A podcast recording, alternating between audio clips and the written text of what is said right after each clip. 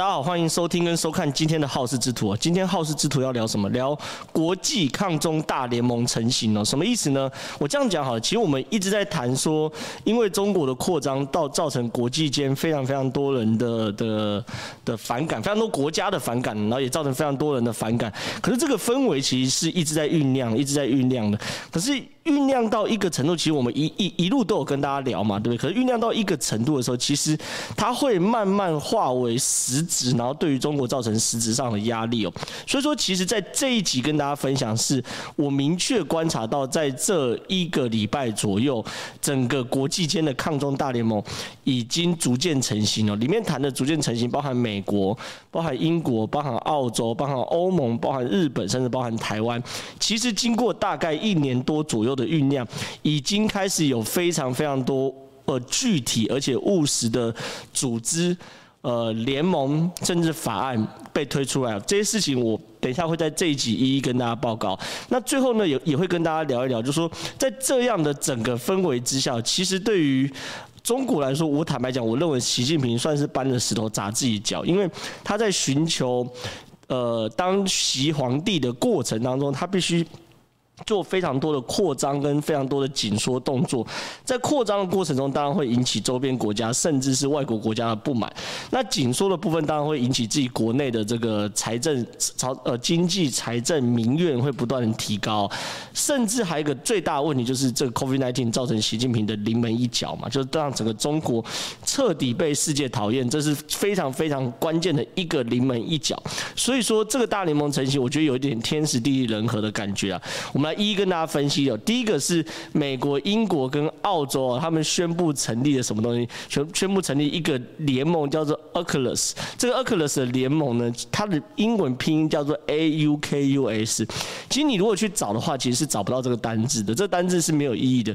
可是 A 其实它代表就是 Australia 澳洲嘛，UK 代表就是英国，US 代表就是美国。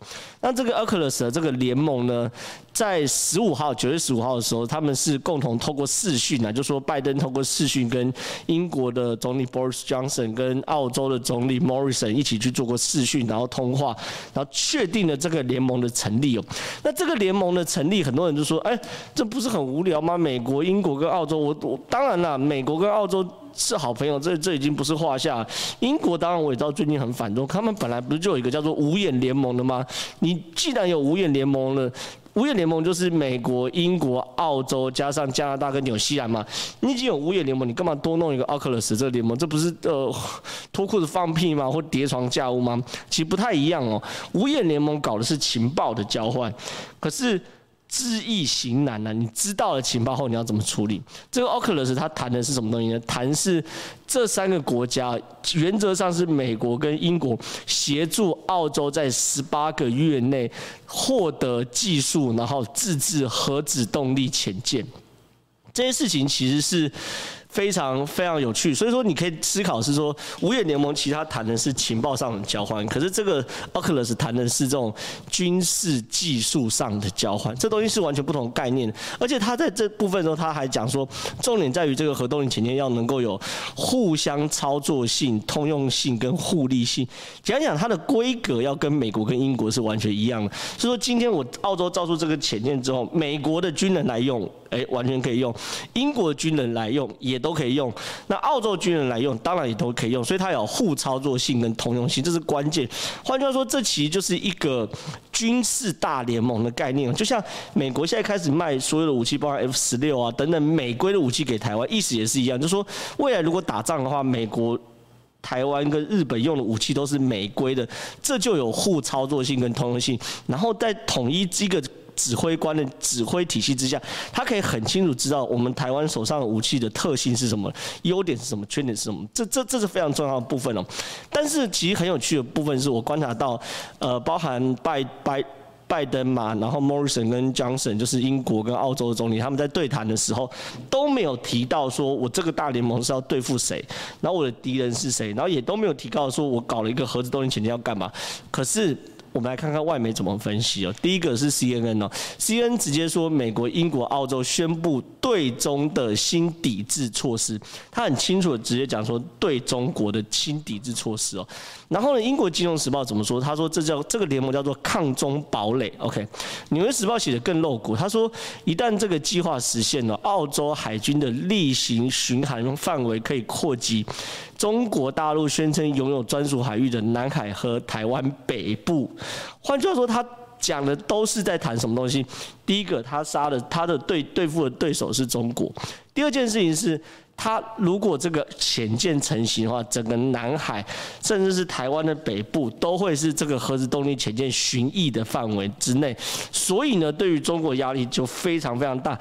未来在南海到台湾海峡，呃，到巴士海峡，到台湾，呃，到呃到台湾北部这一块，西太平洋、台湾北部的宫古海峡这一块，会有一艘甚至是多艘核子动力潜舰常驻在这边。那这件事情呢，对于整个中国的在战略上的压力就非常非常大。这是第一个我要谈跟大家谈的联盟。第二个是欧盟，欧盟其实是非常有趣的一个国。呃，它它不是国家，它是一个大联盟嘛。欧欧盟很有趣，因为欧盟在成立之初，它的主张主张就是要希望透过欧洲各个国家的联合哈，让整个世界体系不会过度倾斜至美国。所以说，欧盟在很多在外交上策略或经济上策略，它不见得会跟美国美国一致哦。可是，在抗中这个议题上，当然是是由呃传。美国川普时期开始发动这个议题，在这个议题上，欧盟其实一直没有非常明确表态哦。它有几个原因，第一个原因是因为欧盟最主要的大国叫做德国，那德国的总理梅克尔对于中国态度一直是非常非常友善的。然后第二个事情是，包含德国或者其他欧盟国家的一些国家跟中国在经济上的往来也是非常非常密切，包含德国，OK，包含意大利等等的。对于中国的经济往来是非常非常密切的。我我我我常常在聊啦，两个人要互相吵架翻脸很简单呐，可是两个有经济关系的人要互相吵架翻脸那就很难了。我再怎么阻拦你，我看我不会阻拦钱嘛，对不对？所以说，对于很多国家说啊，我要跟中国翻脸，包含立陶宛等等，你仔细去看哦，他们对于中国经济依赖都不大。所以说，当然翻脸会相对阻力会比较小。可是欧盟对于中国经济的依赖是非常非常大的。所以说，对于欧盟对于中国态度，其实大家都在观察。就说，如果连欧盟都开始对于中国有相对应的态度的话，那表示未来欧洲呃整个世界，中国几乎找不到任何一个称头的盟友。我强调叫做称头的盟友，什么意思呢？就是说。中国当然现在有有一些盟友嘛，有北韩啊、伊朗啊，就现在跟塔利班混嘛，对不对？就这些都不是称头的盟友。中国现在唯一还能够称之为称头盟友就是俄罗斯啊。可是除了这样之外，好像就没有没有太多状况。所以说欧盟的态度非常关键。可是呢，在九月十六号的时候。欧洲议会哦，以五百七十票赞成，六十一票反对哦，压倒性的通过一个报告，叫做《新欧洲战略报告》。五百七十票对六十一票，这东西意思就是说，这在欧洲议会中已经是共识了。所以说，未来这份的新欧洲战略报告，就是可预期的未来几年内欧洲对于中国态度。那新欧洲战略报告有几个关键的。内容跟台湾有关系的，我我特别列给大家来看哦。第一个，它是支持欧盟与台湾谈双边投资协定，这东西对台湾来很很重要。就是说，台湾其实我们自己有非常好的商品哦，可是我们台湾在世界上都很吃亏的，在于是我们台湾很难进入到任何一个多边组织当中，里面当然是有中国压力跟美国的默许。那我们如果没有办法进入到多边组织的谈判的时候呢，很现实的是，同样一个商品，我们台湾跟韩国的商品卖到对方国家里面，因为税的关系，我们的商品就比较贵，所以这对于台湾来说是非常非常吃亏的。可是呢，现在呢？因为对于中国的呃中中呃大家对于中国的厌恶哦，所以说开始美国说要跟台湾谈双双边，然后如果这时候欧盟也来跟台湾谈双边投资协定的话，那换句话说，他就是绕过中国，因为很多国际组织里面都有中国嘛，所以中国会反对。可是我们如果走双边投资协定的话，那这件事情一中国没有干涉的的的的方式，二对于台湾一直以来在开展国际市场的困境是非常非常有帮助的。所以呢，如果这件事情包含台美的呃 FTA 或 BTA 啊，就是双边投资协定，然后还有欧盟跟台湾的双边投资协定，如果都签的话，这对于台湾来说是非常非常重要，而且经济上是非常实打实的帮助。这是第一个跟台湾有关系。第二个哦，在这个这个战略报告里面，他明确说，在中国取消欧洲议会议员和欧盟机构的制裁之前呢，将继续冻结欧中全面投资协定。这什么东西呢？我先跟大家谈哦，在美在呃，我时间点有点忘记，应该是在今年初呃，今年初或去年底，嗯，在梅克尔的强力主导之下。呃，通过一个叫做欧中全面投资协定哦，这个这个协全全面协定涵盖涵盖的范围非常非常广，几乎你可以想象，从从传统产业到科技产业到汽车工业等等，所有的产业都纳入这个欧中欧中全面投资协定的范畴里面哦。这个投资协定如果一旦通过，欧欧盟跟中国的经济紧密程度将会牢不可分。那当这个欧中全面投资协定通过的过程的的时候呢，那时候很多人都预判了，完了欧欧欧盟永远会被中国绑在一起。可是呢，中间发生几件事情。第一件事情是香港国安法的问题。当香港通过国安法的时候，很多欧洲国家是非常惊讶的，就是说，因为对于欧白人老外来说啦，没有什么事情比白纸黑字的合约来得更神圣的。可是如一个国家如果连跟英国签订的中英联合声明，呃，都可以撕毁，然后说改变香港态度就改变香港态度的话，那这个国家显然没有什么事情是是可以相信的。所以那时候，欧洲一些国家就开始去做谴责。然后到后来呢，到新疆的议题，新疆我们在新疆议题，在我在我们频道也跟大家分享过，就是包含非常多维吾尔族人被中国所所欺压等等议题开始的时候。也有很多欧洲，因为因为欧洲其实有些国家也是有有有非常多的回教人在里面居住的，或回教徒在里面居住的，所以说也非常多的欧洲议议会的议员开始去谴责中国在新疆上违反人权的行为哦。可是呢，这时候中国就俩攻，开始对这些谴责的议员去做制裁，什么什么什么冻结他在中国账户，虽然他在中国可能根本没账户啊，禁止他去入境中国等等。可是呢，这件事情呢，对于欧洲议会来说，这就是孰可忍孰不可忍。就是说，因为欧盟它能够成型的最大的核心价值，就是我们在这个欧盟里面没有分你我他。我不会说今天被制裁的是，我举例子，OK，法国的议员，那我德国的议员，我就假装没这件事情。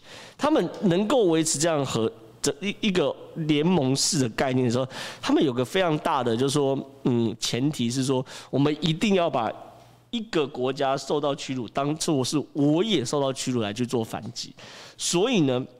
当中国自以为是的制裁一些欧洲议会议员，或是包含立陶宛，OK，呃呃，还有一些东欧的国家要要致赠礼物啊，然后捷克啊要来台湾等等，那中国都去制裁他们嘛。那这个东西的时候，欧盟就做出一个非常非常明确反弹，是说，就像我刚刚讲第二点，你在取消对于我欧洲议会议员跟欧盟机构机构的制裁之前，欧中全面投资协定是不可能让你批准通过的。那这件事情对中国来说是晴天霹雳打击嘛？你因为他们其实是为了面子而去制裁一些欧洲的议员跟欧盟的机构，因为这些欧洲议员本来就根本。我我我认为根本在中国根本没有户头，而且也更根本不会去入境中国。可是或者很少了。可是你去制裁他，这个他当这些东西当然是所谓的面子问题。可是你会让整个中国在欧盟的外交政策上跌一个非常大跤。那这个所谓的。欧中未来的战略报告里面第三点是什么东西呢？呼吁欧盟提出具体行动啊，促进台湾以观察员的身份参加世界卫生组织、国际民航组织，还有国联合国气候变迁纲要公约的会议等等的，讲讲就是增加台湾在外交上的可可可见度，OK 曝光度。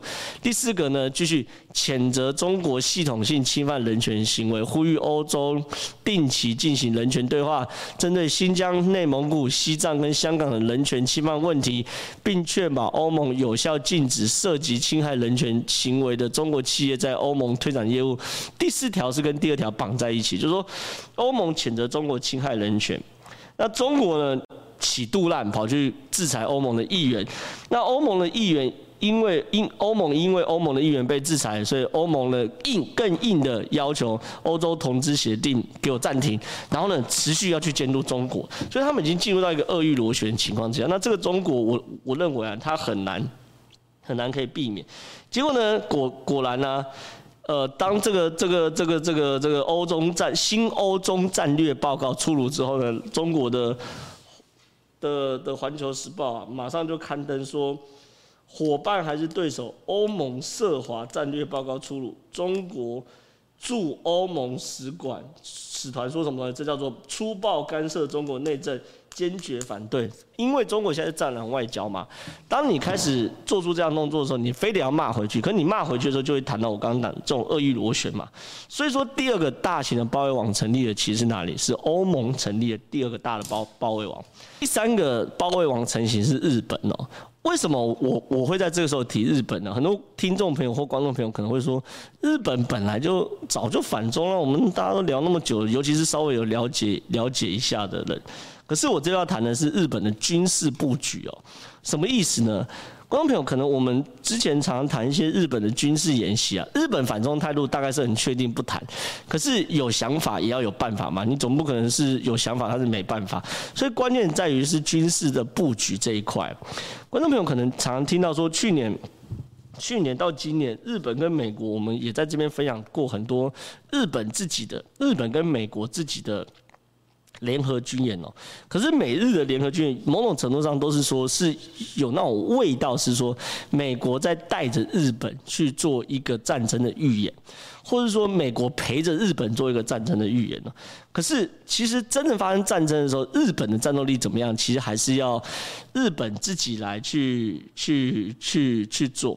所以，我现在要谈的是，日本在在我们录影的时候，然后差不多在九月中到十一月从，连续两个月要做一个二十八年以来的最大规模军演哦。这个最大规模的军演叫做什么东西呢？你看。他说：“十万个人参加演习，非常大的军演，而且这个军演持续从两个半月嘛，从其实它两个月到两个半月左右啊，就是从九月十五到十一月底。然后呢，这两这十万人有多少？两万辆地面载具跟一百二十台航空器参加。然后呢，它是从什么东西？从呃呃四国北海道。”等等，日本各地的军队哦，集结在九州，然后呢，在两个月内训练这件事情。很多人说，哎，这这件事情有什么了不起啊？原因很简单哦，如果你懂打仗的话，你你你要知道，打仗最难的是集结啊。三军未动，粮草要先行。简单讲，打仗就是说，当你战略策略那些都确定了之后呢，最难的是什么？绕狼，把狼在把人在同样的时间内拉到同一个地方，然后集结完后，后面那出发的时候，那就完全是看平常训练。可是集结这件事情是最重要的。你你你你。比如说，我们正要打仗，你要在一个礼拜甚至两个礼拜内集结大型的军力，对于很多国家，应该说对于每一个国家来说，都是很困难的事情。所以，日本在这一次的自卫队的军演，他就是要演习一件事，就是去做所谓的十万人自卫队的大型集结。而且，它内容说什么东西呢？他说。这边有块红字，我专门帮大家标起来。他说，此举考虑到有关中国主张拥有主权的尖阁诸岛和台湾哦，他共同是日本媒体特别喜欢台湾哦。如果就讲啊讲白话，就是说他考量到调尖阁诸岛跟台湾，如果出现了突发事态时，这个时候呢，我们要怎么样投入十万名的部队来参加？可是这时候其实坦白讲，大家也理解啦。如果是间隔诸岛真的出事的话，你不需要十万人呐、这个做几千个人就把那边踏平了，怎么可能会需要到十万名自卫队？所以关键是在于是台湾出现突发事件的时候，日本动员十万人嘛。所以说我们现在看到这个动员的画面哦，其实是非常非常呃精精精彩的。日本在做演习的时候，每一个步骤都做得非常非常细致哦。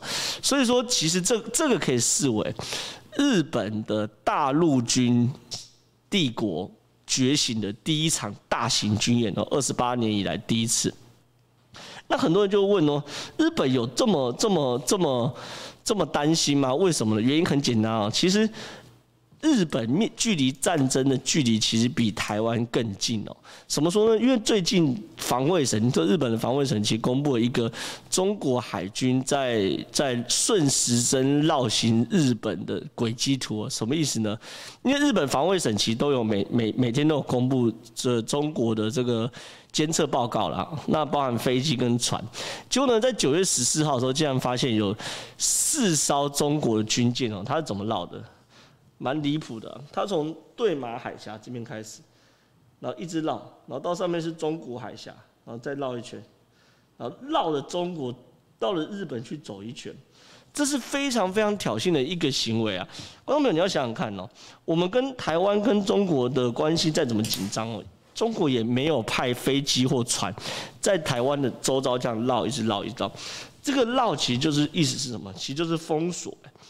因为本质上日本是个岛国，跟台湾一样，所以很多应该说所有的物资，如果要要来到日本的话，你唯一能够走的，要么就是空运，要么就是海运。可当你海运这样绕的时候，对日本来说，其实就是在演练一个封锁日本的战术。所以对日本来说，我看到中国这样做这种事情的时候，我当然压力会非常非常大。